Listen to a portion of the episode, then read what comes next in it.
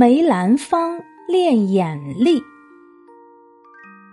梅兰芳先生幼年时身体并不结实，他眼睛有些近视，眼皮下垂，迎风还流泪，眼珠转动也不是十分灵活。没有一双灵动的眼睛，即使嗓子再好，演起戏来也还是不能传神，也就很难成为一名出色的戏剧演员。对此，少年梅兰芳常常发愁。后来不知道听谁说起养鸽子可以锻炼眼神儿，抱着试一试的想法，十七岁的梅兰芳开始养鸽子。一开始他只放养了几只鸽子，后来发展到了几十只。梅兰芳说：“养鸽子就等于训练一个空军部队。”没有组织能力是养不好的。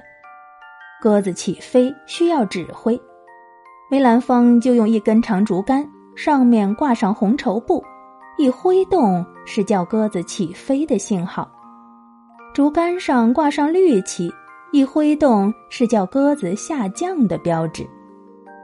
他先训练一部分熟悉的鸽子，使它们能飞得又高又远，并能返回。然后逐步加入一两只新鸽子。每天天刚亮，他就起床给鸽子们喂食喂水，然后就开始放鸽子了。他先让飞行力量强的一对鸽子飞上天，然后再放第二对、第三对。鸽子在天上飞翔，忽远忽近，主人的眼睛要随时追随着它们。这时候就需要把眼睛睁大，眼球转动灵活，而且要极力远望。日久天长，梅兰芳眼皮下垂的毛病改过来了，迎风也不再流泪了，眼珠转动也灵活的多了。演出的时候，人们看到梅兰芳的眼睛异常有神。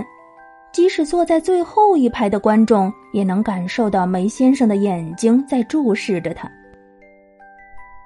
养鸽子不仅训练了他的眼神，也锻炼了他的体力。每天举着长竹竿子挥动，使他的两臂、腰和腿的肌肉也得到了很好的锻炼。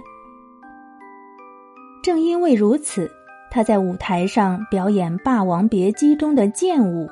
和《天女散花》中的红绸舞也才能得心应手。